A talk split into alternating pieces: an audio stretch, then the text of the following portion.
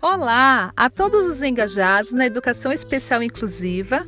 O podcast de hoje está intitulado Como? Do que sou capaz? Isso mesmo, uma reflexão sobre as potencialidades pessoais de cada um de nós, sobre do que somos capazes para alcançar os nossos objetivos. Contaremos também com a presença de uma família muito especial que nos agraciará com o relato da experiência deles em vencer estes desafios provando do que realmente foram capazes de fazer na busca da educação do filho. Eu sou Graziele Tavares e conto com a sensibilidade que há em cada ser humano no olhar das dificuldades ainda encontradas no Brasil para a excelência na oferta da educação especial inclusiva. Nossa abordagem de hoje é sobre o transtorno do espectro autista, TEA. Iniciaremos com citações de Mandavarup e dados estatísticos do IBGE, bem relevantes ao temas tratados neste podcast. Atualmente, não há cura para o transtorno, porém, a descrição na literatura a respeito de diversas intervenções terapêuticas que podem promover ganhos no desenvolvimento das pessoas afetadas e diminuição dos sintomas, resultando em melhora da qualidade de vida, independência e inserção social. O primeiro estudo sobre intervenção comportamental intensiva aplicada ao tratamento do autismo foi publicado na década de 1980. E após essa publicação, dezenas de outros estudos posteriores replicaram parcialmente os resultados do estudo inicial, utilizando educadores diferentes, estudantes, profissionais e familiares, e contextos múltiplos, instituições especializadas, escolas e a residência das crianças, e indicaram, no geral, melhora no desenvolvimento dos participantes com autismo e após esse tipo de intervenção, especialmente quando ela é realizada precocemente. A oferta de modelos de intervenção comportamental intensiva para o tratamento do autismo no Brasil ainda é escassa, em função da demanda que é maior do que o número de profissionais disponíveis para fazer esse tipo de intervenção. Até o momento, não há estudos amplos a respeito da prevalência do autismo no país. Porém, se considerarmos a prevalência de um caso de transtorno do espectro autismo a cada 59 pessoas, indicado por Baio, poderemos projetar que na população brasileira, estimada em aproximadamente 210 mil habitantes, milhões de habitantes, dados do IBGE de 2019, teríamos aproximadamente 3 milhões e 500 mil pessoas com autismo. Segundo o Conselho Federal de Psicologia de 2019, havia aproximadamente 340 mil psicólogos. Isso significa que, mesmo que todos os psicólogos se dedicassem exclusivamente a acolher a essa demanda relativa ao autismo, cada psicólogo brasileiro teria de atender aproximadamente 10 pessoas com esse tipo de diagnóstico. São, assim, números difíceis de serem alcançados. Por essas questões, famílias acabam imigrando para buscar um atendimento educacional especializado ainda melhor. E hoje vamos conhecer a história da família Silva, que vivem essa realidade hoje na Inglaterra. Muito bom ter vocês aqui com a gente. E eu vou pedir para o Derek se apresentar e também apresentar a sua família. Com você, Derek. Oi, tudo bem? Meu nome é Derek. Tenho 11 anos e moro na Inglaterra há 4 anos. Moro com meu pai Leandro e mãe Débora. Muito obrigada. Agora eu vou pedir aos pais para nos contar um pouquinho sobre a experiência deles. Como e quando descobriram que o Derek tinha, no caso tem, o transtorno do espectro autista. É, nós começamos a notar uma diferença no Derek quando ele, quando ele ainda tinha meses, né? É, em torno de 8 para 11 meses, mais ou menos. Notamos isso porque na mesma época nasceram meus sobrinhos. Era questão de meses a diferença entre eles. É, as brincadeiras, a interação social, a fala, o começar a andar é, ou sair das fraldas com os meus sobrinhos, é, que eu me lembro foi muito mais rápido. Enquanto que com o Derek, a gente percebeu que estava sendo muito lento, estava bem tardio mesmo. É, ele também não olhava nos olhos, não brincava com outras crianças e nem atendia quando a gente chamava. Isso começou é, é, a nos incomodar bastante. Então, a gente marcou uma consulta com a pediatra. Foi um, ele disse para a gente é, esperar mais um pouco, porque, porque ele ainda era muito pequeno. O tempo passou e a, e a gente matriculou ele na escolinha, e nessa mesma época, é, é, nessa época ele tinha, ele tinha uns três aninhos e meio, mais ou menos. Depois de uns dois meses na escolinha, a professora ligou para gente.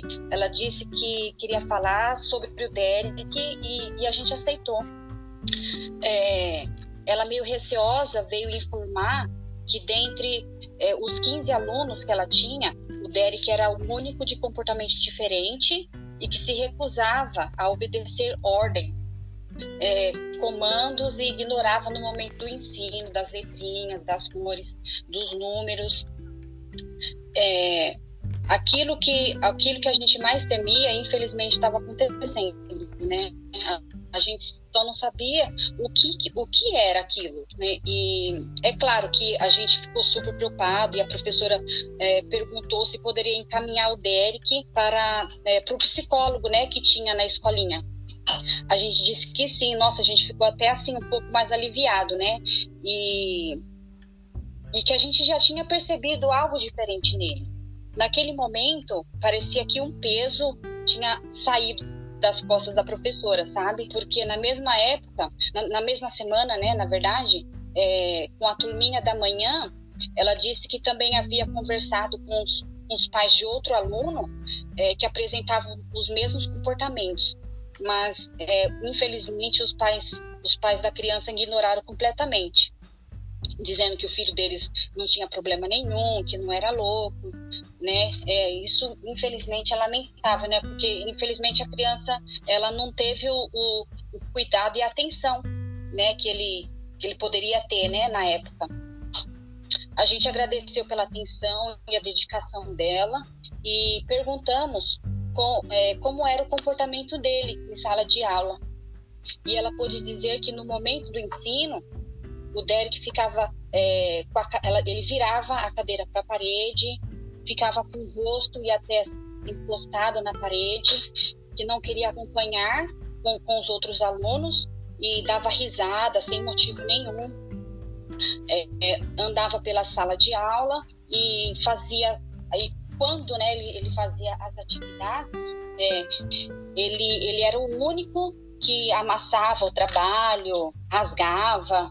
Então, ela tinha que tirar rapidamente dele antes de ele estragar de novo né, os trabalhinhos. É, e quando, quando ele desenhava bonequinhos, é, ele não colocava o olho, não colocava nariz e nem, e nem boquinha. É, é mas em parte, ela disse que a gente poderia até ficar tranquilos, porque é, mesmo ele não olhando, não prestando atenção, né, junto com, a, com, as outras crianças, mas quando ela perguntava pessoalmente, né, no individual com ele ali, é, ele, respondia os números das letrinhas e respondia ainda com precisão, mesmo sendo é, em fora de ordem. Obrigada, é, Débora, né? E como foi a participação de vocês, então, mediante tudo isso, no início do processo educacional do Derek? Bom, o tempo de diagnóstico e todo o acompanhamento com o Derek foi um período frenético de três anos. E sabemos que em alguns é, que alguns ensinamentos têm que ser para a vida toda, né? É, e só tínhamos uma folguinha, na verdade, né, aos domingos é, pois depois da, das consultas com o psicólogo, acompanhamento é, com, a, com, a, com, a, neuropediatra, todas as segundas e quintas ele passava com, fono, com fonoaudióloga, as terças e sextas passava com, com passava com psicólogo e às quartas ele tinha terapia ocupacional e natação também. Tem que contar que todos os dias ele, ele ainda ia para a escolinha e só faltava mesmo na escola e nas, nas terapias quando o neuro e quando tinha que fazer exames, né, que ela solicitava para chegar num diagnóstico fechado. Aos sábados é, ele ainda praticava, a gente ainda praticava palavrinhas e brincava com ele em casa. E aos domingos eu precisava relaxar um pouquinho, né? Para começar tudo novamente na segunda-feira. Foi bem exaustivo. É, eu já eu já nem olhava mais para mim, mas era tudo por ele, ele, sabe? E hoje a gente percebe que toda aquela corrida valeu a pena, pois o Derek, ele, o Derek teve um desenvolvimento significativo. É, é, porém, a, atenção e interação social continua sendo um desafio. Mas seguimos explicando, né, é, como agir, como, como ele se comportar, como ele falar, é, saber atender às expressões, a entender, né, as expressões corporal e facial, que são um déficit, né, da, na, um déficit bem acentuado, né, em crianças, adolescentes e adultos com TEA. Todos os dias, praticamente, a gente mata um leão por dia, né, e a gente sabe que isso é aos poucos, né, nossos cuidados, o ensinamento, a repetição, vão se fixando e tornando algo natural, né, fazendo parte da vida, é, que já temos como sucesso cada passo que a gente dá. Muito obrigada, viu? Eu gostaria também de saber como foi a matrícula dele na escola aí na Inglaterra, do processo aqui no Brasil, e como é o comportamento dele durante e depois das aulas. No Brasil, a matrícula ela foi realmente tranquila, né? Como qualquer outra escola aí brasileira que a gente sabe. É, o caso, o caso dele foi, foi realmente descoberto devido a, a, a nesse, essa, esse comportamento atípico, né? E, e, enfim, fora isso, nada de é, especial teve em termos de, de atenção na matrícula. Ah, já na Inglaterra, na Inglaterra ele ficou parado um tempo, né? Que ele teve que vir do Brasil para Inglaterra e, e chegou aqui a gente teve alguns problemas com matrícula causa do, do idioma. Então foi realmente um desafio para a gente conseguir uma escola para ele devido a essa burocracia. Mas logo a seguir houve a questão da Débora e ele tá tem ele ter que voltar para o Brasil, né? E nessa daí ele ficou mais nove meses parado aí no Brasil, não teve escola, então ele teve esse longo período de férias aí forçadas. É, no Brasil, é, ele teve uma atenção maior em termos de suporte, até mesmo porque a gente foi morar em Urueste, uma cidade do interior, da qual o sistema de saúde ele dá mais atenção a, a, a esses quesitos e a escola está sempre ligada nos poucos alunos que tem, né? Então é, foi devido a isso que a gente conseguiu esse diagnóstico precoce dele, né? E lá ele teve todo, todo esse suporte com psicólogo, com terapeutas, né, com terapia ocupacional, com audióloga e tudo mais. Mas creio que não seria a mesma coisa se fosse numa grande São Paulo, é, devido a essa falta de atenção que tem com os alunos. Ah, na Inglaterra, quando ele voltou para a Inglaterra e conseguimos é, fazer a matrícula dele, é, a atenção foi imediata.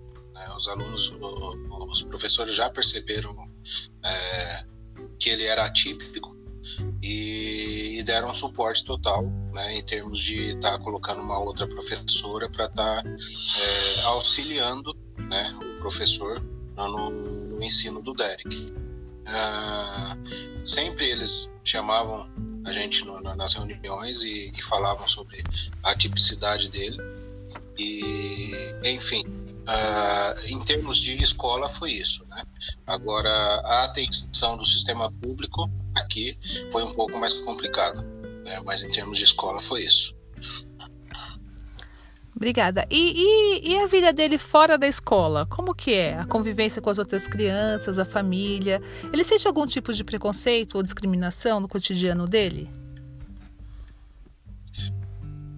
Quando ele chega da escola, né, a vida fora da escola seria realmente bem caseira.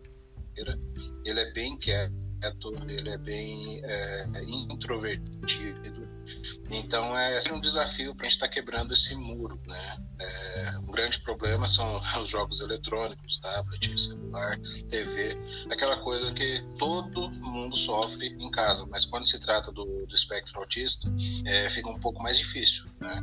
porque são coisas que realmente chamam a atenção deles e a gente sabe que o, os autistas têm o hiperfoco né? É, sempre em algum objetivo, sempre em algum objeto. Né? É, e agora o objetivo dele realmente, o hiperfoco, está totalmente é, virado para essa, essas distrações eletrônicas. Uh, aqui em casa ele é uma criança realmente quieta, tranquila, ele é um menino bem obediente, mas ele é bem caseiro, não gosta de sair. É, enfim, sempre quando chama ele para sair, realmente é como se fosse tirar ele de, um aconchego, né? E ele se sente bem incomodado com isso. É, amigos fora da escola, dentro da escola, aquele negócio de envolvimento supérfluo com alguns amiguinhos e tudo mais, né? Mas amigos fixos mesmo, ele deve ter um a três amigos. Então é bem pouquinho mesmo. É, o que acontece mesmo com essas é, crianças autistas é que poucas crianças é, entendem o problema dele. Né? Então, né, nesse desafio social, que é conversar, que é estabelecer uma ligação com outra criança, às vezes é, é dá um fracasso aí, dá, dá um feio, né? É, e acaba por, por, outras crianças não entender né, a questão do, do espectro autista. Então são, poucos, são poucas as crianças que querem ter ele ao lado, né, para ele estar tá, é, ou seja, entendendo o lado dele de que ele é uma criança quietinha, de que ele é uma criança que né, tem alguns problemas em termos de estabilização. Né? É... Ele é uma criança assim, que, que, que mostra bastante disponibilidade para aqueles, que, que, aqueles poucos amigos dele. Né? Ele gosta de, estar junto, mas é, difícil também para eles estar tá, tá saindo da casa deles e vindo para cá, porque aqui na Inglaterra é muito assim, cada um na sua, né? Então é, é, é, um, é um desafio não só para ele, mas como para a gente também tá é, inserindo ele em, algum, em alguma atividade, algum, é, em algum lugar que, que o lado social dele possa estar tá, é, desenvolvendo melhor, né? Preconceito e discriminação em termos de, em termos de em termos de Inglaterra, aqui a gente pode falar que a gente não sofre muito acerca disso. A gente não, não sofre, na verdade. A gente sempre fala aqui entre a gente que se estivesse no Brasil, a gente não saberia como lidar com essa situação.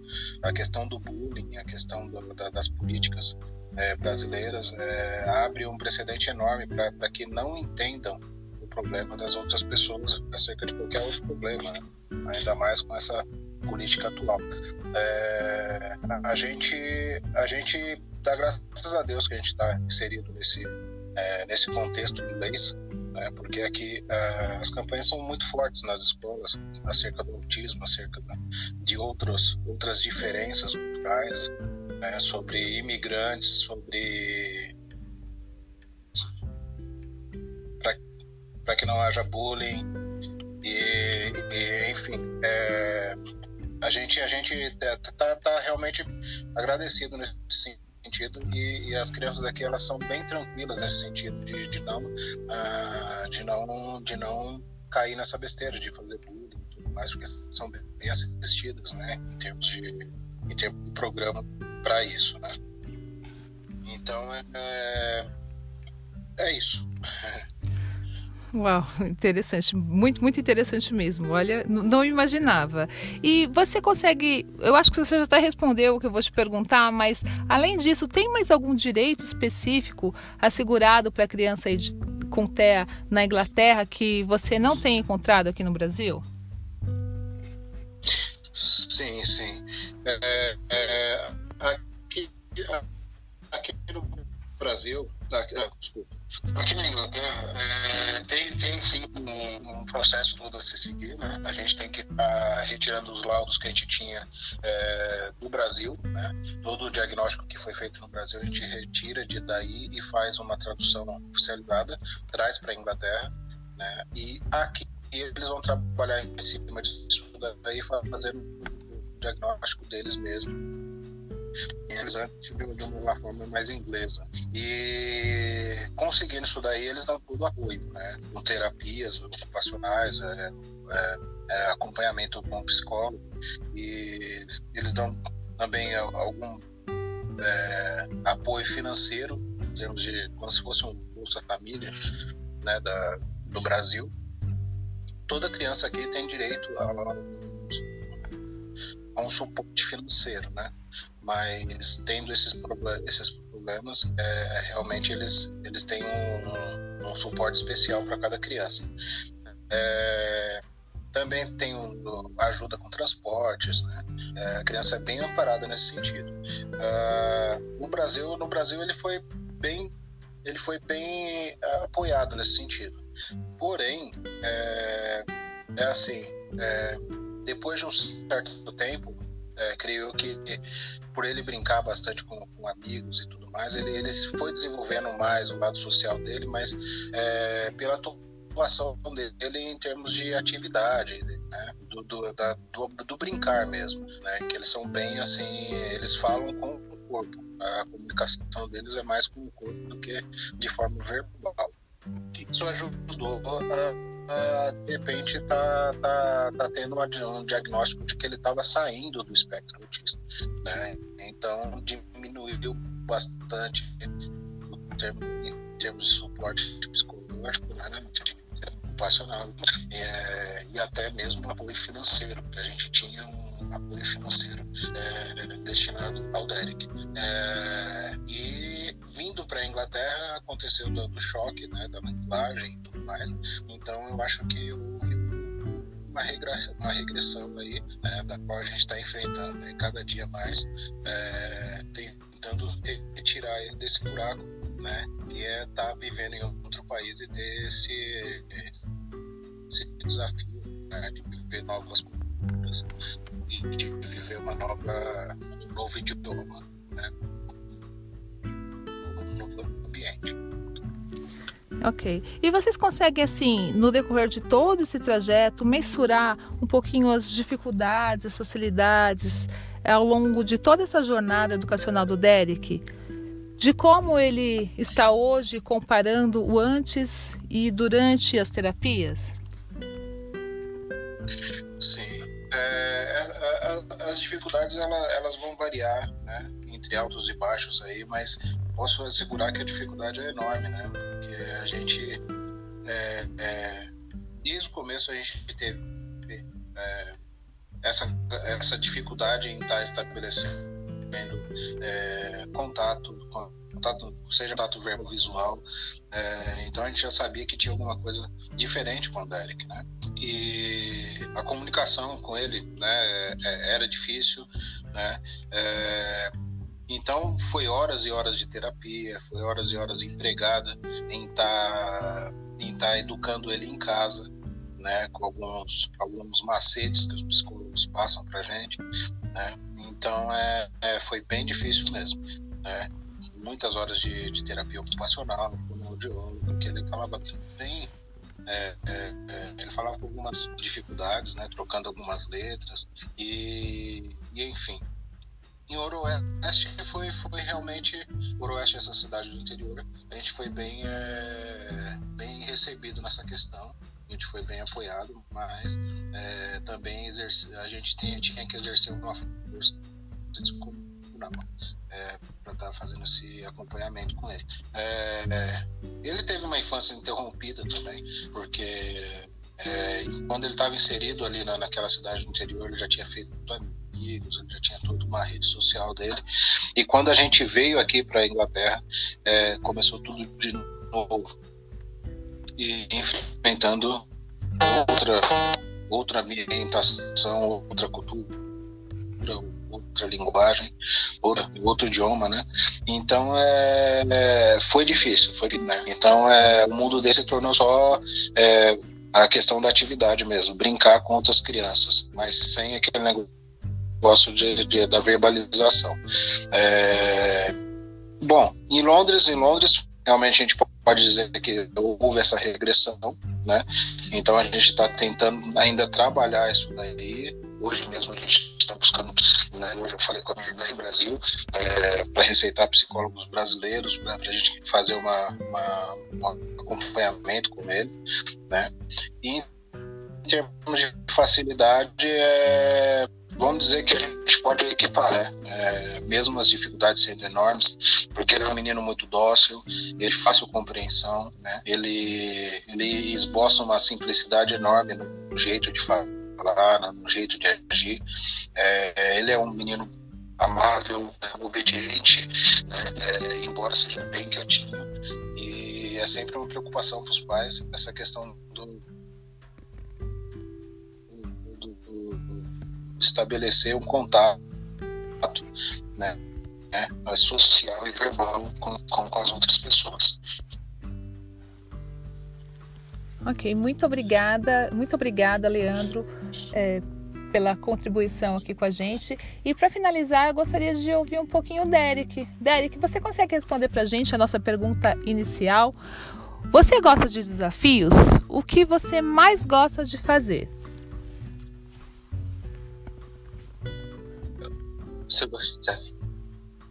Eu gosto de desafio sim, mas, mas não que seja tão difícil assim. E a minha coisa favorita de fazer é, é arte e também jogar jogos. Jogar jogos? Então você gosta de arte? Ah, muito legal. Eu vi umas artes suas aqui, ó, que depois eu vou estar compartilhando também com outras pessoas, tudo bem? Tudo bem. Ok. Olha, gente, minha gratidão a vocês pela disposição em partilhar conosco um pouquinho da história tão linda de vocês, repleta de amor, superação, desafios, que vocês realmente continuam, continuem aí com toda essa dedicação, porque como vocês mesmos falaram, vale a pena. E parabéns pelo amor. O Derek, sem dúvida, tem pais maravilhosos, porque se não fosse vocês, sem dúvida não seria da mesma forma na vida deles, né? Gostaria também de agradecer a você, caro ouvinte, por nos ouvir e também desejar fazer a diferença.